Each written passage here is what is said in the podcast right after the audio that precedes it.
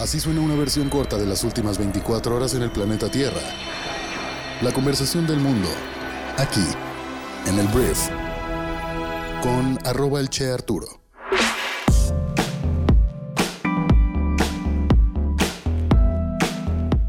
Muy buenos días, bienvenidas, bienvenidos a esto que es el brief para este miércoles 12 de octubre.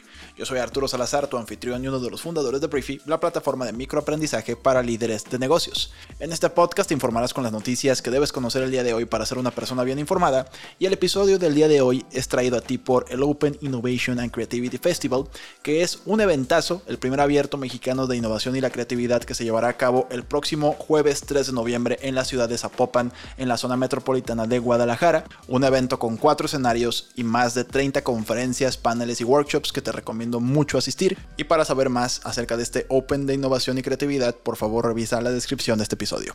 Gracias al Open por patrocinar y hacer posible el episodio del día de hoy. Comenzamos. Arranquemos hablando de México porque el Congreso del Estado de México aprobó en lo general y lo particular el dictamen para reformar el Código Civil local que legaliza el matrimonio igualitario.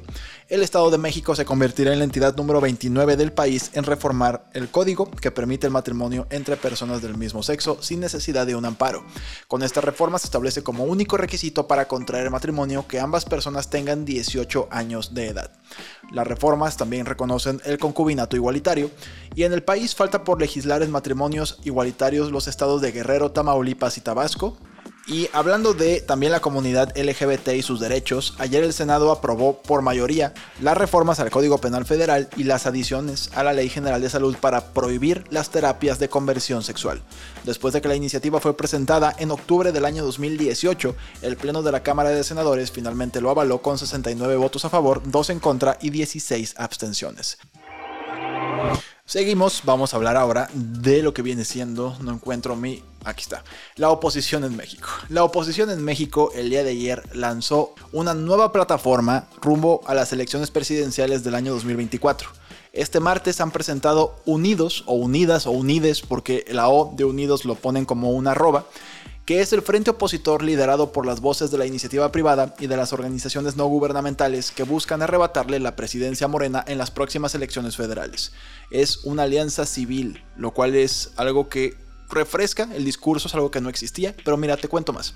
Durante la presentación de este nuevo bloque, el senador sin partido Emilio Álvarez y Casa afirmó sin titubeos que con esta estrategia se busca derrotar al partido del presidente Andrés Manuel López Obrador en 2024. Entre los principales objetivos de Unidos destaca la selección de un candidato único que participará en los comicios federales. Todas, todos y todes, dijeron ellos, cabemos. Se trata incluso de invitar a quienes se han decepcionado de este gobierno porque en la búsqueda de la libertad, de la democracia y de las instituciones, todas y todos son más que bienvenidos, fue lo que dijo el senador Álvarez y Casa frente a un auditorio de simpatizantes que lo envolvió en aplausos. Álvarez y Casa incluso aventuró que una vez que este frente opositor resulte vencedor en las elecciones presidenciales del año 2024, invitarán a los partidos políticos de oposición a conformar un gobierno de coalición. Se trata de que en el 2023 y en el 2024 hagamos mejor y más grande lo que hicimos en 2021 y vamos por más, que no tengan duda, fue lo que dijo. El surgimiento de este nuevo bloque opositor ocurre luego de que la coalición Va por México quedó en suspenso tras el último fracaso de la oposición en el Senado mexicano, conformada por el PAN, PRI y PRD, al no ser capaces, lo recordaremos, de frenar la iniciativa de ley para mantener el ejército en tareas de seguridad hasta el año 2028. Tras este descalabro parlamentario, Jesús Zambrano, líder nacional del PRD, declaró que la alianza está muerta. Y ante esta nueva eh, alianza o esta nueva plataforma llamada Unidos, Unides, el presidente de México, Andrés Manuel López Obrador, minimizó el surgimiento de la iniciativa. En su conferencia matutina en Palacio Nacional, el mandatario aseguró que esta nueva alianza debía llamarse Unidos Fuerzas Conservadoras, UFC. Ahora Claudio X González dijo a Andrés Manuel está llamando a una nueva alianza que se llama Unión Unidos, es la UFC, unidos con las fuerzas conservadoras, ya no es Va por México ni la de la corrupción por México, mexicanos contra la corrupción, fue lo que dijo AMLO, minimizando pues el surgimiento de todo esto, pero es refrescante, yo creo que dentro del diálogo nacional es refrescante ver algo distinto. Veremos si toma fuerza, si tiene un peso real.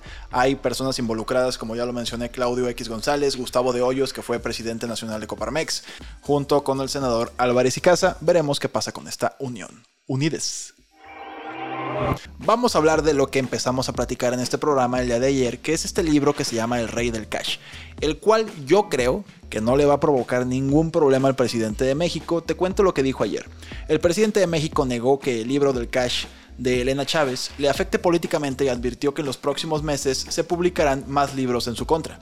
Durante la conferencia de prensa, el mandatario señaló que los autores tienen toda la libertad de expresarse, sin embargo dijo que no tiene caso responder a las acusaciones que hace la ex esposa de César Yáñez en su libro, César, una persona muy muy muy allegada a Andrés Manuel López Obrador, ya que dice AMLO, la escritora no presenta ninguna prueba de sus dichos. AMLO dice que espera que vengan 20 o 30 libros más en su contra, pero pues no tiene caso estar respondiendo ya que no hay ninguna prueba. En este contexto adelantó que las corcholatas como Marcelo Ebrard, Claudia Sheinbaum y Adán Augusto López también van a recibir golpes. Si yo no fuese honesto, dijo AMLO, ya me hubieran destruido. Decía Díaz Mirón, siempre he salido de la calumnia ileso y él era un gran poeta. Si no sabes de qué se trata El Rey del Cash, este libro, de acuerdo a la autora Elena Chávez, es un testimonio de lo que acontecía en el círculo cercano al presidente de México durante los 18 años en los que la autora estuvo casada con Yáñez. César Yáñez, su ex esposo, se desempeñó como vocero de AMLO cuando fue jefe de gobierno del entonces Distrito Federal y durante su campaña presidencial hasta que en 2018 Jesús Ramírez Cuevas tomó su lugar. Y la señora cuenta aquí a detalle cómo los operadores del presidente consiguieron durante mucho tiempo miles de millones de pesos para cumplirle a su jefe y de paso también se sirvieron con la cuchara grande. Esto, hay que decirlo por lo pronto, sin pruebas. Sin pruebas. Ya dijo la autora que si la mandas matar se publicaría más información que tiene recopilada, pero por lo pronto creo este libro no le va a provocar ningún tipo de problema grave más que un apagar este incendio al presidente de México, a menos de que salgan ya pruebas de lo que está diciendo la autora del libro El Rey del Cash. Vamos a hablar de las noticias más importantes del resto del mundo y voy a empezar con Ucrania, porque el día de ayer el presidente ucraniano Volodymyr Zelensky pidió a los líderes del G7, que son las siete economías más importantes del mundo, sistemas de defensa aérea modernos y efectivos luego de los ataques con misiles rusos en Kiev y otras ciudades importantes. Los líderes del G7, de hecho, empezaron a enviar ya el día de ayer ya armamento antimisiles y advirtieron que Rusia enfrentaría graves consecuencias si usaba armas químicas, biológicas o nucleares contra Ucrania y prometieron su apoyo financiero y militar inquebrantable y firme a Ucrania en esta reunión de emergencia. Hablemos de China, que ha intensificado las medidas anti-COVID en algunas grandes ciudades antes del Congreso Quinquenal del Partido Comunista, que comienza en Beijing este domingo. Para contrarrestar un repunte de infecciones después del día feriado nacional, Shanghai cerró algunos vecindarios, cerró lugares de entretenimiento y atracciones turísticas y duplicará la frecuencia de sus pruebas masivas. Otras autoridades locales han cerrado escuelas y China por eso se ha ralentizado su economía porque sigue habiendo cierres masivos y si alguien tiene COVID, cierran fábricas, cierran la vida de las personas para que no se propague de nuevo la enfermedad, entonces por lo pronto se intensifican las medidas por este evento muy importante del Partido Comunista. Hablemos de dinero y voy a hablar del Fondo Monetario Internacional que rebajó el día de ayer su pronóstico de crecimiento económico mundial el próximo año en 0.2 puntos porcentuales hasta el 2.7%, al culpar a los esfuerzos por controlar la inflación galopante, la guerra de Rusia en Ucrania y la desaceleración de China, un informe advirtió que un tercio de la economía mundial podría entrar en recesión el próximo año. La previsión de un crecimiento del 3.2% en 2022 se mantuvo sin cambios.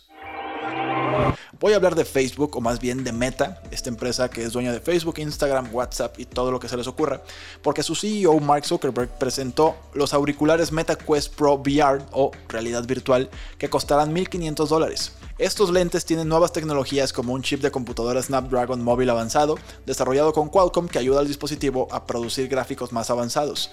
Este nuevo visor contiene algunas funciones de realidad mixta que pueden combinar elementos del mundo virtual con el mundo físico, y Zuckerberg ha promocionado eso como una característica importante en la creación del metaverso, que se refiere a mundos digitales a los que las personas pueden acceder a través de estos auriculares precisamente de realidad virtual y de realidad aumentada. Repito, la aumentada quiere decir que ves el mundo normal, pero tus lentes te muestran características adicionales a lo que ya estás viviendo. Esto tiene posibilidades en juegos, en productividad y ocio que pues apenas vamos a empezar a ver los primeros grandes avances de esta industria que todavía no se cuece bien, pero va a ser un hitazo, a mi parecer. Hablemos de Kylian Mbappé. El delantero francés del PSG del Paris Saint-Germain ayer entró en la polémica porque no hace mucho tiempo el mundo del fútbol entró en una polémica porque Mbappé básicamente rechazó irse al Real Madrid. Si le vas al Madrid, una disculpa por mencionar el nombre de Mbappé a estas alturas, igual y todavía no es momento de superar esto, Pero tengo buenas noticias para el Real Madrid, si es que todavía lo quieren. Ayer varios medios de comunicación afirmaron que Mbappé desearía cambiar de aires. Pero rápidamente lo intentaron callar este rumor. Luis Campos, que es el asesor del fútbol del club parisino, dijo que Mbappé nunca ha hablado de dejar el PSG en enero quien consideró que esas informaciones eran muy graves, sobre todo antes del partido de la Champions League ante el Benfica. No es una declaración del jugador, es una información de la prensa y tener una información así antes de un partido como este es muy grave, por eso yo estoy aquí para desmentirlo y decir claramente que nunca Kylian Mbappé habló conmigo ni con el presidente de dejar el PSG en enero. Entonces vuelve la polémica con el delantero francés. No sé si quiere irse al Real Madrid, no sé si va a acabar en el Manchester City o en dónde, pero esto se va a poner un poco tenso de aquí al mes de enero. Hablemos de la NASA porque la Agencia Espacial Estadounidense ayer dijo que su nave espacial DART había alterado con éxito el curso de un asteroide. Es la primera vez en la historia que la humanidad ha cambiado la dirección de un cuerpo celeste, lo habíamos visto en algunas películas, pero nunca lo habíamos hecho en la vida real.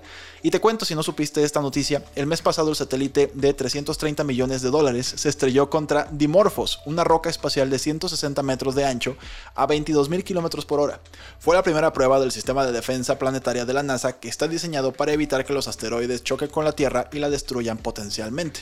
A pesar de que esos 330 millones de dólares pudieron haber sacado a un país entero de la pobreza, pues bueno, lo aventamos a un asteroide para intentar cambiar su trayectoria y lo logramos. Entonces, un sabor agridulce me queda en la boca después de esta noticia. Antes de irme te recomiendo que pases a Briefy a leer o escuchar tres consejos para mejorar el bienestar mental de tu equipo. Te vamos a enseñar cómo hacer que los empleados de la generación Z de tu equipo se sientan cómodos hablando sobre sus problemas de salud mental en la chamba, un tema súper relevante sobre todo en esta semana que se conmemoró el Día Mundial de la Salud Mental. Si eres un directivo, un emprendedor o aspiras a hacerlo, y quieres prepararte para lograr tus metas profesionales y personales, Briefy es una herramienta en la que nosotros filtramos y resumimos el conocimiento de las mejores fuentes de información y conocimiento del mundo, hablando de los mejores libros, revistas, cursos y universidades consultoras, y todo eso lo filtramos y resumimos para crear podcasts y lecturas cortas que te permitan aprender muy rápido, pero sobre todo aprender conocimiento que puedes aplicar inmediatamente. Entonces puedes descargar Briefy en tu celular el día de hoy y probarla gratis durante 14 días, y esperamos te genere muchísimo valor tanto en tu vida profesional como en tu vida personal. Te agradezco muchísimo que hayas estado el día de hoy aquí escuchándonos. Esto fue la conversación del mundo para este miércoles 12 de octubre y nos escuchamos el día de mañana en la siguiente edición de esto que es el brief. Yo soy Arturo. Adiós.